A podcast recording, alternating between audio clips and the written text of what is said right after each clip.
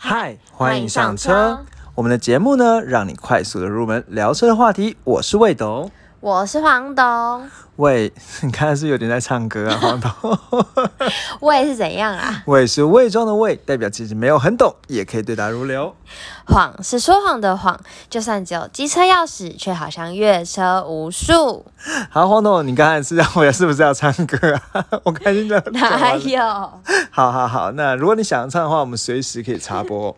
好，那我们这一集呢，要跟来跟大家聊一聊一个一样是属于小型的 SUV 的车款，最近很红的。好，那这一款车呢，呃。因为其实我们的节目的标题就会写了，不过呢，我觉得可以直接先介绍一下。结果这款这款车呢，我会用了所谓的小型的 SUV，你有没有发现？我不是用 CUV 这个词，那这也是。Volvo 当时呢，他给这台车的一个定位，他认为说呢，这个所谓的这款车呢，它并不是像 CUV 一样，因为 CUV 通常给给给给给给给给给人家的感觉。你想 rap？哦 如果你想 rap，我可以从随时让你插播。等 等，我想到我的，我今天写好的梗。好，那就是说给 CUV 给人家感觉，就是它其实并不太能越野嘛，对不对？因为 CUV 是城市里的车。那我知道了，Volvo x C 它定位就是它。它就算是小小的，它还是可以越野。没错，因为其实这个叉 C 四零呢，它其实我查了一下，这个还没有没有那么容易查。它离地高度，你猜多少公分？嗯，三十。这也太高了吧！复习一下，你我们之前讲 U 叉是多少？忘记了。十六。哦，对不对？二十五。这这二十五已经可以应付一般的，就是已经是一般的那个，哎，就是可能够越野的车才二十五，它二十呃，它二十啦，哦，所以其实比 U 叉高了四公分，嗯，好，然后呢，其实这个车呢，它的轮子呢也都还蛮大的，可能至少是八寸以上的轮胎，好，那其实还蛮大的哦，好，所以呢，它其实原本定位呢，就是它真的是比较粗，呃，比较粗犷一粗犷一点哦，好，然后呢，其实像这个车呢，它车高呢也比叉也比那个 U 叉还。高，嗯，你还记得那时候说又差多少？你说车高，对，忘了，一百五十二公分嘛，嗯，对不对？然后说所有的停车场都进进不去嘛，对不对？但是一百五十，它就是进不去的。这个叉 C 四零一百八，也没有那么高啦。那这是球队哦。叉 C 四零呢，它的车车高，我印象中如果没记错的话，在一百六十四公分。嗯，反正就是整个都比 U 叉大一点这样子。没有，但是它其实车长四米四。所以它其实就是厚一点，所以它其实真的是把自己定位，它并不是所谓的一般的 CUV，它是小型的 SUV，或者甚至讲说是短的 SUV。嗯，对。那这款车呢，就是我们刚才介绍的所谓的 Volvo 的 x C 四零。当然了，如果你要装逼的话，你就跟人家讲 x C，人家觉得 low。你要讲 XC 四十，好好好好，XC forty。Forty，好好，那这我们这你知道这款车呢？它并不是 Volvo 卖最好的车款。我知道。那这我叉 C 六零，哎，很准哦，对不对？很准哦，答错，答答对了，答对了，答对了。想说前面在称赞我是假的。好，如果以二零二零年的年销售量来说的话，那叉 C 四零呢，它的排行榜排在第四十四名。嗯，其实四十四名不错了，对不对？嗯，对啦，是能能进前百名都不错，那么多款车，世界上那么多，那个台湾那么多款车，四四名呢，它的销售量呢，一年呢是两千零五十四台，嗯，对，那其实这样的销售成绩也还不错啊，一年两千多台。那叉 C 六零呢，刚好是四十三名，两千一百一十三台，才差一名哦。所以你说，我说你非常准啊，对对。好，那刚那如果再顺便讲一下前后的名次啊，如果以四十二名呢是 B N W 的叉三，嗯，算是它的。修旅车里面卖的很好的，嗯，对，那叉三呢，它卖是两千一百六十五台这样子，嗯，那再往前一名四十一名呢是 B N W 的五系列卖讲两千两百零九台，好，那其实这都是所以所以差不多在这个呃成能成能见度呢差不多在这个区间哦，那如果往四十五名呢，它是现代的，就是那个土上。修旅车，这你有听过吧？我知道啊，我不知道现代卖那么好哎。其实土上路上还蛮多的，我觉得是对啊，是有看到。对，那叉 C 四零比途上还卖的好，以去年二零二零年来说，好，所以它其实也算是在 Volvo 里面的热门车，可能算是第二名的销售销售量。那第一名刚才讲说叉 C 六零，对，那所以那我们今天就来介绍叉 C 四零。那为什么想要介绍四零呢？你猜为什么？因为最近狂打吧。呃，前一段时间狂打。其实老实讲，我最近看到比较多是在打叉 C 六零。哦，是哦。就是它现在好像有一些优惠方案，哦，然后呢，就是在两百万不到可以买到。那到底为什么？其实我觉得有一个很重要的点是，这个叉 C 四零呢，它在今年四月二十几号的时候，二十几号前几天哦，嗯，它出了电动版，纯电动版，哦，叫做 Recharge。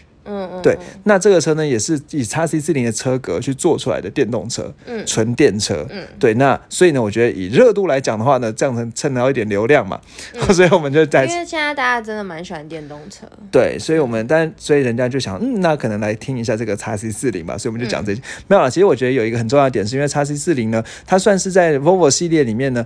品牌历应该说这个车型历史非相相较而言非常短的车系，蛮新的。对对对，应该是应该是最新的车系了。那是哦，应该是这我还没有办法查，还没有查证。对，那因为它车车的呃车系年龄比较短呢，所以我觉得可以算是你可以去认识一个新品牌的时候呢，可能比较好入手的。不然的话，你一次就是每次我们之前介绍什么一九六零年又怎样，一九七零年，对对对对对。百年工艺，对，好，那我们呢就是先从一个这个品牌开始哦。好，那介绍叉 C C。那在节目正式开始之前呢，我们又不小心又进入感谢的桥段了。没错。好，那我们这次呢要感谢什么东西呢？这边先给黄董感谢一个我认为非常非常感动的地方。嗯，就是我们的 Apple Podcast 已经有。二十三个五星喽！对，又有人五颗星刷起来。对，其实很感谢大家。对对，我们每次节目最后都会拜托大家来帮我们五星评价一下，然后真的有网友都有去帮我们。对，而且其实真的 Apple Podcast 上的五星评价对我们真的非常有用。对，因为我发现说，只要当当周有那个有人排评星星的话，其实我们的排名就会排的比较前面。嗯，然后就可以让更多人知道我们节目。对，那说到知道我们节目啊，我记得在今礼拜一早上的时候呢，就有一位网友呢就。呃，就是我们之前常常在节目中提的高兴网友呢，对，在 IG 上呢私讯我们，问他说这礼拜怎么还没更新？他跟我们说这礼拜怎么还没更新？我一看到整个惊慌失措，马上截图给魏董。对，然后其实我们上一其实我们上一集也有提到说网呃那个网友跟跟我们要我们更新嘛，然后那所以其实后来网友跟我们建议，然后我就跟他他说呢，啊其实我们通通常都是一四。对，通常是一四更新。那为什么讲通常？是因为不敢不太敢打包票，尽量了，我们尽力而为嘛。尽对，尽可能。因为有时候说礼拜一更新，可是我们礼拜一开始准备，等到最后 publish 的时候，都已经是超过十二点，对，就是礼拜二的凌晨了。好，所以这边就是还是就是我们呃，因为因为网网友建议我们说，还是跟大家讲一下更新时间，这样对啊。我们希望啦，我们目标是一四，对，这样比较容易被追起来，这样子。嗯。那另外就是我我就说，嗯，另外可能通常都是晚上九点到十二点之间，对对对之间的这段时间哦。那如果所以。就不知道说这样讲了之后，大家是不是就不不肯订阅我们？想说啊，时间到再去听就好了。对对对，拜拜托还是订阅一下。对了，还是订阅一下了。对，那因为网友的建议呢，我们就虚心的采纳，希望这样可以跟大家有更好的互动。对啊。对，那另外讲到互动呢，我就觉得不得不说，我们上呃前前天呢在 IG 的线动上 po 了一篇文，那篇文呢其实是在放我们之前上一集在讲说那个呃 j o 的一款四零六酷配的车，然后那时候说哎，就是我们在节目中我就说哎，黄董你觉得这车怎么样？好不好看之类，然后黄总就不置可否的微笑这样子。对，但是不得不说，那是因为它是已经蛮之前的一个车款，是当时候流行，一九九七年的车。对，我觉得一九九七可以长这样。没败了，真的哈。然后呢，就是后来我就是在我在 IG 上放了照片，他说呢是有一个就是知名的设计公司，所谓的宾尼法利纳这个公司，很怕念错。对对对，所设计。那其实宾尼法利纳也是一个人啦，那个节那个 IG 线动里面有。那你大家可以如果呃没有看到线动的话，可以去那个 IG 就搜寻未懂车，找精选的线动来看这样子。那为什么要特别讲这件事情呢？是因为我们在下面就有一个那个 IG 线动那个滑滑的那个条，让人家投说哎喜不喜欢，好不好看这样子。就你知道第一个投票是什么吗？我知道谁，宾尼法利纳。我还以为你会说是高兴网友。对，没错，第一个投票就是宾尼法利纳他的官方账号，他帮我们投，然后直接拉到最喜欢的地方去。对我们觉得很开心。对，然后我就觉得靠，就是有这么屌的互动，这样就是。就第一，终于有品牌要理我们了。对，那个 Ford 可以来理我们一下吗？为什么是 Ford？点名。对，Land Rover 可以来。Land Rover 的人，然后 Lexus 啊，什么都来。对，然后因为其实我们有去 mention 那个品牌啦，就没想到他们官方来跟我们互动这样子。对，那小小的雀跃。对，很雀跃。好了，另外就是是我在呃 MB 三下面看到，就在最新一集四十三集下面看到有网友一样是 Carlos 这个网友，对我们的忠实听众。对，那他说他最近在 Netflix 上看到那个 F1 的纪录片，然后希望我们来讲一些 F1 的东西，又敲完了。对啊，我们的坑挖不完。可是我觉得这个感觉蛮有趣的。真的吗？我们是不是也可以先去看一下这一集？嗯，可是我觉得好，我们努力好不好？我们努力。我们怕讲的没有很好。我们要越做越大。对，没错。好，谢谢 Colors，谢谢呃 Colors。Carlos。好，Carlos。好，卡卡卡卡卡卡网友。对，好，那我们接下来呢，开始就来继续来跟大家讨呃分享这台所谓的 Volvo 的 x C 四零的这个车款。那我觉得首先我们。讲述，像刚才已经讲销售量嘛，所以一年大概两千多台，在台湾是前五十名的车款。那我觉得这样子应该大家对它有个基本认知。那接接下来大家会知道一件事情是它的价格带呢，目前在台湾有分成三个编程，我觉得一样从价钱来认识一下，分三个编程哦，T 三、B 四、B 五这样子。最便宜的叫做 T 三，你一般来讲了，Volvo 车就是后面那个数，前面那个 T 什么先不要管。数字越小就越弱，这样子。嗯，好，最便宜的 T 三，那价钱呢？呃，建议售价是一百五十九万九。嗯，对，那其实它算是，我觉得就其实跟那应该说，相较于那个 U 叉来讲，其实差不多的价格带嘛。对，对不对？好，一百五十九万九这样子。哦，那 U 叉是我们前第几集的？哦，第三十七集 Lexus 的 U 叉，想说说不定第一次听了的网友啊。对，那它是一百五十九万九这样子。那 B 四呢是一百七十五万九，然后 B 五。那 B 五呢？它会配合叫做 R Design，还是比较运动化的设计啦。它两百零四十五万。嗯，对。那这样子，这三三概的价格区间，对，这三个编程。嗯，对，那基本上来讲，我觉得还是讲一下 Volvo 这个品牌呢，呃，一般来说它也也是属于豪华品牌嘛。然后呢，它的这个所谓的呃叉 C 四零就是它最小的修旅车。对对，好，那再来呢，大概我觉得我们可以稍微认识一下这个所谓的 T 三 B 四 B 五会写在哪里，一样在车尾的地方。对，我不知道黄董你有注意过吗？有啊，你有注意过？嗯，应该是。好，那我觉得大概讲一下哦。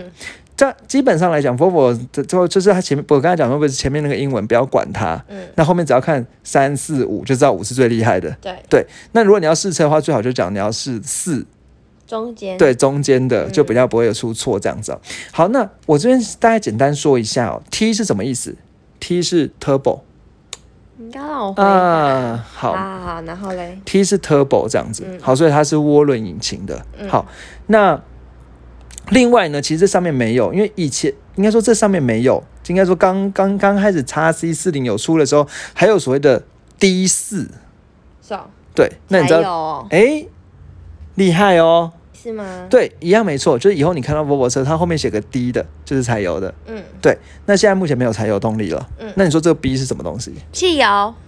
呃，可是 T 也是汽油，啊 而且都是九五或九八加加九五或九八都可以。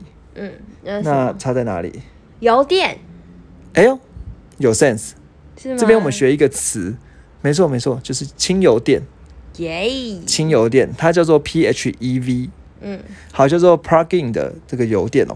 那我不知道你还记不记得，我们之前其实有去试过这一个，我们那时候试就是 B 四。对。那那个时候时候呢，其实他就讲说，这个所谓的轻油电呢，就是在。时速我忘记是二十公里以下，好像十八还是二十公里以下的时候，它会用变成纯电行驶的。嗯，我记得。对，然后也就是说，它一开始红灯出去的时候是用电动马达来带动，但是四十八伏的电动马达。嗯，对。然后呢，可能开一开之后呢，才会使用使用油这样子。嗯，好，那所以这这一个呃 B 呢，就是它所谓的轻油电轻油电的系列这样子。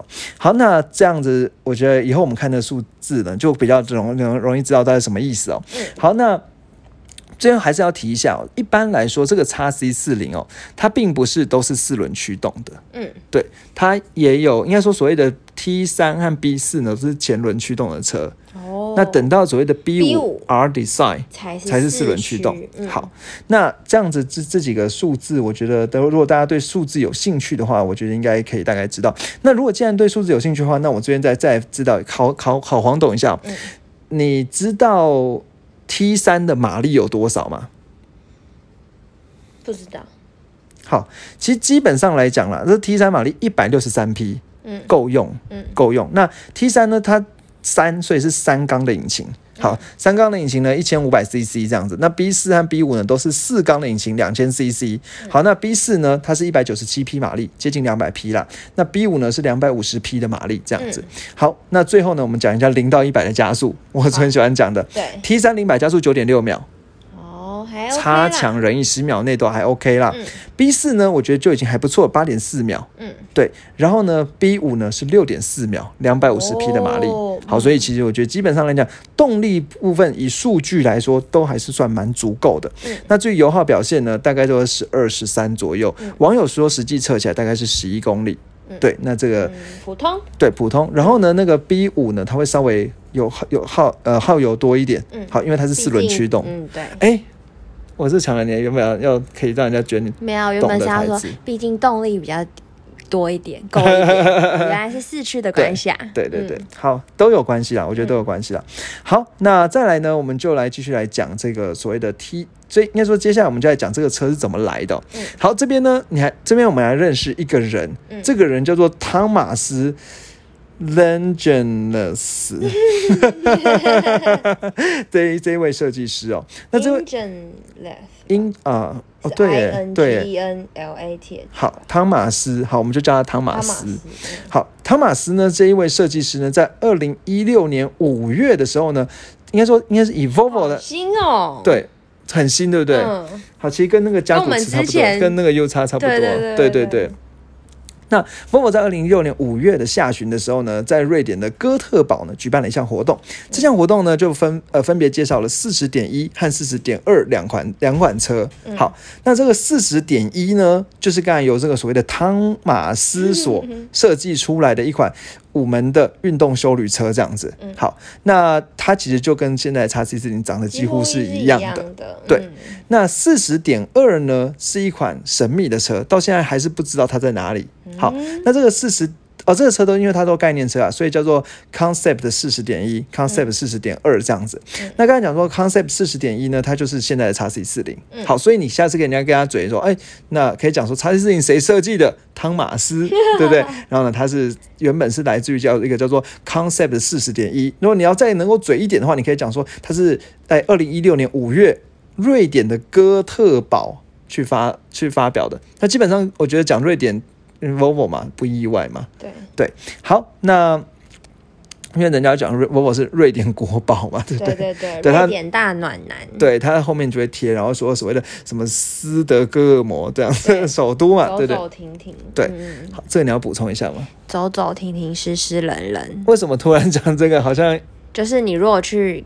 那个 Volvo 的门市上车，他一定会跟你讲这样，为什么呢？如果你是台北人的话，他就会说 Volvo 超适合你，因为就像斯德哥尔摩的天气，台北就像斯德哥尔摩天气一样，湿湿冷冷，然后因为车子很多，走走停停，然后这款车就是专门设计。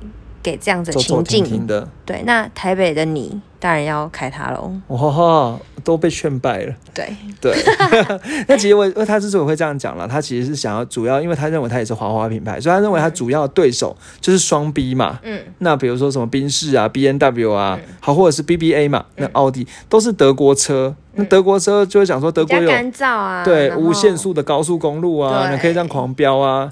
但斯德哥尔摩是是冷冷，走走停停，跟台北比较像，所以比较适合我们。对，没错，那就有这样的一个背景故事哦。好，那刚才讲到，所以这个车呢就被发展出来了。好，那在二零一七年的时候呢，正式的量产。我印象中是二零一七年十一月量产，然后到了二零一八年的时候开始交车，这样，所以这车真的很新，到现在才三年的时间。好，那再来呢？我觉得我们在讲这个车的时候呢，还有一个很有趣的地方是，你知道它是在哪里生产的吗？瑞典。呃，瑞典是 Volvo 的其中一个工厂，那另外一个工厂在比利时。哦，对，所以它其实是在比利时的工厂生产的。那这个你可以嘴一下，嗯，你知道，是是比利时的工厂。比利时的工厂除了生产这个叉 C 四零之外，还有叉 C 六零也在比利时生产的。嗯，对，那一个叫做比利时的所谓的根特工厂。好，那这工厂从一九六五年开始生产这个 Volvo 的车，这也可以拿来嘴一下这样子。那其实除了叉 C 四零、叉 C 六零之外，Volvo 的所谓的 V 四零啊、VS 六零啊。好，都是在所谓的比利时根特工厂生产的。好，那既然讲到这边，接下来我们就有网友来说，爱车日记可能就说，那有没有讲一些专有的名词出来哦？对啊，我们要就是提升我们的那个哪个？节目知识含量。对，知识含量部分。那我们这边当然也准备了一个，呃，我们这些来介绍一下 Volvo 它使用的造车的平台。好，一般来说啦，在 Volvo 车呢，主要有两大平台，一个是比较常见的所谓的 SPA 的平台，嗯，一个是 CMA。这个黄董有听过吗？好像有听过 CMA 耶，真的假的？我们之前是有讲过，没有？没有吗？完全没有。嗯，我可能还讲过 SPA。是哦。好，那大概讲一下，就是 Volvo 呢，它是会根据车的 size 呢，会分成两个平台。大的车，比如说 x C 六零，它是中型的修旅车，大概四米六、四米七的车长。x C 九零。大概快五米的车长，嗯，那这种呢就会用 SPA SPA 那个 SPA 的 SPA 的平台生产，哦，对，那这 SPA 呢叫做所谓的 Scalable Product Architecture 啊，好扩展的产品平台这样子，那说生产中大型的车，但是如果小型的车呢，就会用所谓的 CMA 的平台，嗯，好，那这 CMA 平台呢，呃，就是我们现在介绍的 x C 四零，就是用所谓的 CMA 的平台去生产的，好，那这个 CMA 平台。呃，叫做 compact，呃紧那个紧凑型的 modular modular 模组化的 architecture 中小型的这个平台。好，那为什么特别？然后所以你可以跟人家讲说，哎，Volvo 车大概是 SPA CMA 这样子。那 x C 四零呢是第一款用 CMA 平台生产的车。哦，是哦。对。那这样我觉得就可以拿来嘴一下哦。好，那至于那个至于什么 CMA 平台啊，它基本上它这个平台它可以它也可以接受柴油引擎啊、汽油引擎，因为叉 C 四零就有这些版本，所以我觉得讲到这里可以了。好，那我觉得接下来呢，我们要讲几个叉 C 四零的特色。那这边会比较偏向优点来介绍。对，我自己会认为说叉 C 四零呢，在空间的运用上面是非常。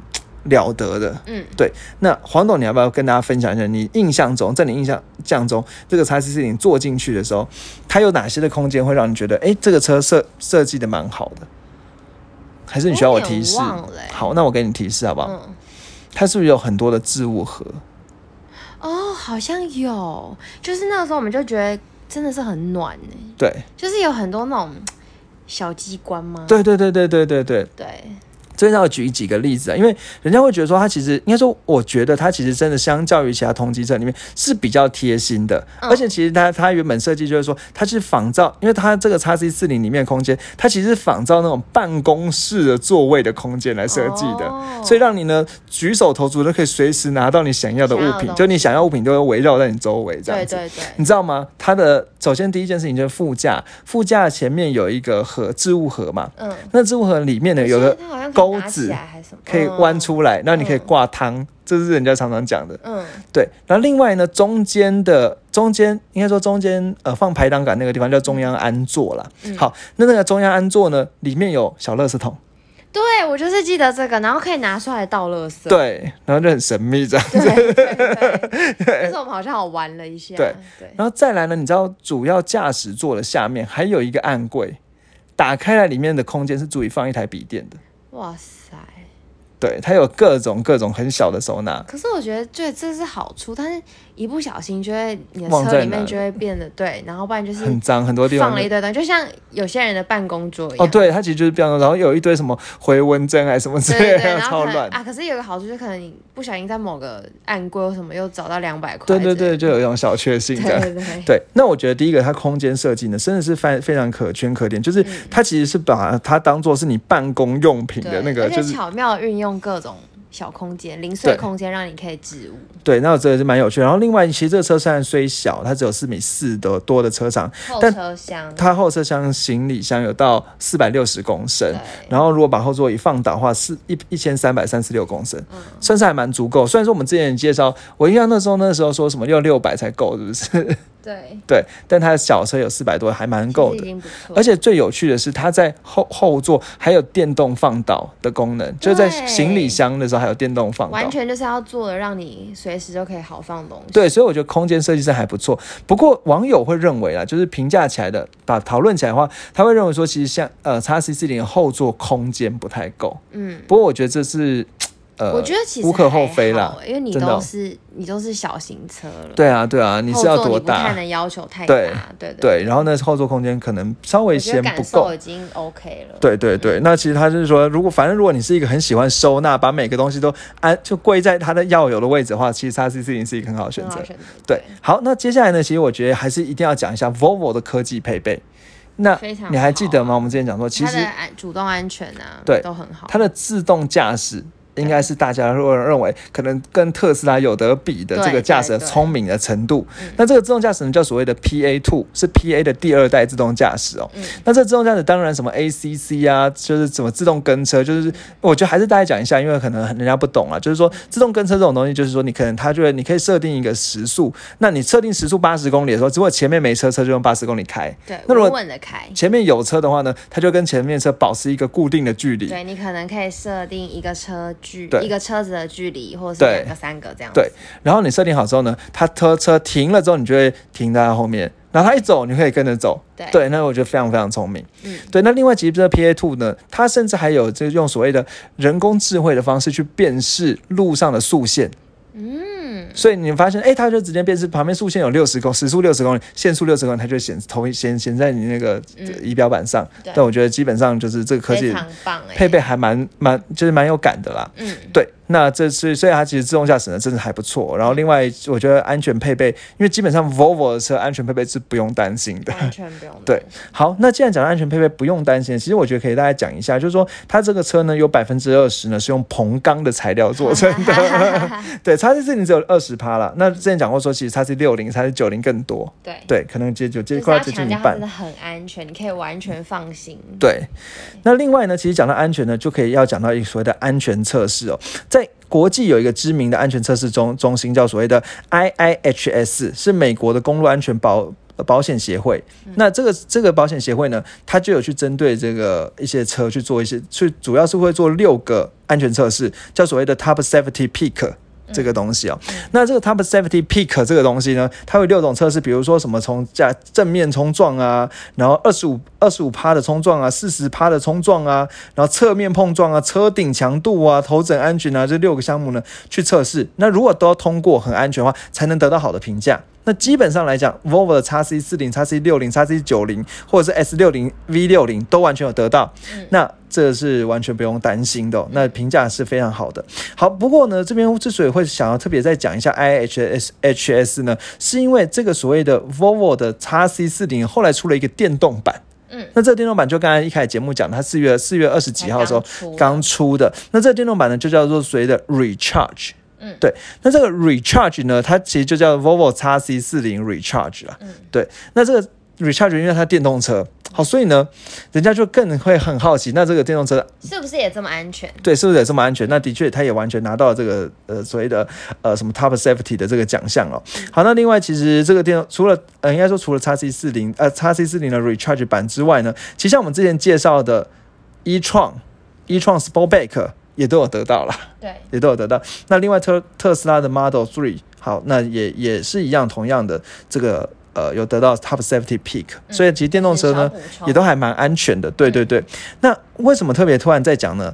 那我觉得要讲一下，我觉得这个这台蛮厉害，性能很厉害哦。嗯那我查了一下，它零到一百加速，这个所谓的 Recharge 版本四点九秒，哇哦好，所以是比那个 B 五 R 比最 Design 六点四还更快。对对，然后呢，它的续续航里程四百一十八公里，其实算是差强人意啦。好，说差强人意，一般来说可能要到六百公里才比较不会有里程焦虑。好，那然后呢，再来他讲说呢，只要充电充四十分钟呢，可以充到八十趴。老实讲，我觉得这个还好哎、因为像之前我们电动车那一集，好，再怎么样就是？不是十几二十分钟，然后就会整个一百趴，十对几分，钟吧，这第二十九集嘛，嗯对不对？好，就是可能像特斯拉快，呃，就是超级充电站，它十五分钟可以充到充充充到应该九十吧对。八十趴好像还好欸，对对。对，但是它有四百零八匹的马力，很强哎、哦，对对对，那这个是所谓的新的 recharge 哦。嗯。好，那我觉得这边其实为这这我想要再分享一下里里程焦虑这件事情哦，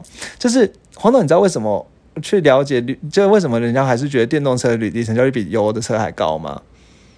因为你就是没有办法随时随地就找到那个充电站啊，就是你比较容易找到加油站吧。对，我觉得这好像很直觉的这样感觉嘛，对不对？因为电加油站，你一加了油，你就可以马上走了。但电动车你没有电，你要充电，你还要充个四十分钟，你才可以走。对啊，你就觉得很尴尬。嗯，那其实这是一个点，没错。但是我觉得还有另外一个点，其实是人的生活习惯。我真的在分享一下，因为我观察之后，我发现，其实你知道油车啊，它只要它就算油表贴到零之后，你大概还可以开开个十公里没问题。嗯，但电动车。因为其实电动车那个电池就很像是手机一样，嗯，对，就是它那个感觉用起来，就是你看到电铃了之后，它就马上没电给你看，对，所以那个感觉就是因为我们人习惯用电子产品，知道电子产品只要电是零，它就不能用了，对，所以跟油车那个感觉会变得完全不一样。就油车可能还可以给你有点小小小的，对，让你再多撑一下，还有一些弹性。但电车电车，而且另外就是因为电动车那个里程呢，都是用数字写。这我觉得也是跟心理感感觉有关，因为油车是用那个指针嘛，所以你不会知道说到底现在是三十变成二十九帕，变成二十八帕。但电动车直接告诉你是剩下多少里程，就吓死。零就是零，对，就吓死了。好，那最后呢，我觉得我们很快来讲一下这个叉 C 四零哦，有什么样的缺点的部分是人家网友觉得它的缺点。基本上，我觉得应该说优缺点，大家整理一下了。基本上，我觉得自己试驾起来的话呢。我自己是觉得它隔音是还蛮好的，嗯，我觉得其实少数应该说，啊，也算是可能前可能前二十趴的，以豪华进口车来讲，那可能有前二十趴隔音。我自己觉得隔音还蛮好，然后动力呢，两百两百接近两百匹的马力，其实也算是还蛮足够的，嗯，对，好，所以呢，隔音动力它还蛮足够，但是其实相较于那些比较强调驾驭感的车，像什么 B N W 啊什么之类的，那它的那个加加速感觉就不会那么猛爆。对，但是其实也算是要给要动要要要动力有动力。好，那至于它有什么样的缺点呢？其实人家会觉得说，第一个当然就是可能后座的空间比较短一点，比较紧一点，这是人家在意的问题。但这个东西就是你自己试坐才知道了。对对，那另外呢，其实就是也也有人会认为说它的呃引擎室的隔音不好。那这件事情倒是我没有那时候没有仔细去观察。他说呢。比如说，因为我们开在路上，所以我们比较不会重踩油门。但他说，如果让人家重踩油门的时候，那个涡轮的声音呢很大，你可能会发现从引擎来的声音很大。这个我们真的没有特别去注意它。对，因为我们那时候在一般的市区道路上，比较没有办法感受到。所以如果有没有，就是有网友如果有去试，其实可以回馈给我们。对对。对，然后再来就其实引擎的隔音好像比较没有那么好。然后另外就是也也因为如果你今天买，应该说因为叉 C 四零呢，它是没有换挡拨片的。好，所以呢，呃，你在山路的时候，它的。比如说它在低速档位的时候呢，其实它可能有时候会进退档的时候，并没有那么灵敏这样子，那造成了说可能在山路的时候，你会觉得有一点力不从心的感觉。好，那这是如果你强调驾驭感的话，可能并不是一个首选啦。好，那基本上来讲，它舒适度、椅子包覆性也也算是还蛮，椅子支撑性、包覆性也都还蛮不错的。对，那这是我觉得可以跟大家分享到这里。好，那关于这个叉 C 四零的故事呢，我想呢，我们能能够很很简单的介绍到这里。嗯。黄总，你觉得这一集我们就到这喽？可以呀。好，那怎么了？那我们最后呢有三件事情要跟大家讨论了。没错。好，第一件事情呢就是你下次在马路上呢稍微注意一下这个叉 C 四零，至少你可以观察出来说，哎，它是哪个版本的？它是 T 三、B 四还是 B 五？一不小心就被你看到最新上市的。对。Recharge 版本对，可是其实不知道 Recharge 什么时候才会真正在台湾上市。对对，而且很好奇它的那个充电桩的安排。对。怎么那么慢？是不是？就是会 会不会什么跟人家一起共用啊，或者是新价了多少？对，因为其实目前就是，现在目前应该台湾还没有办法去去测试了。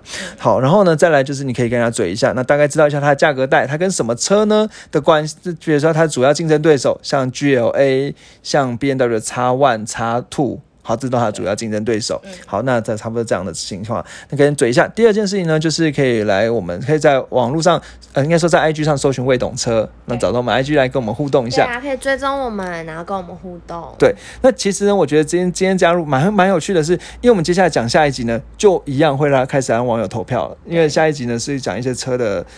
通事吧，或者是必修，就介绍品牌，这件我还没有想好。对，所以其实大家可以密切注意我们这几天的 IG。对，然后我们来投票一下，看看接下来下一个主题，就下礼拜一的晚上我们要更新什么样的内容。没错。对，然后呢，再来最后一件事，这个我不好意思说，就是 Apple Podcast 五星刷起来。好，那就在这里，谢谢大家喽。没错，谢谢大家。好，廉假愉快哦。拜拜。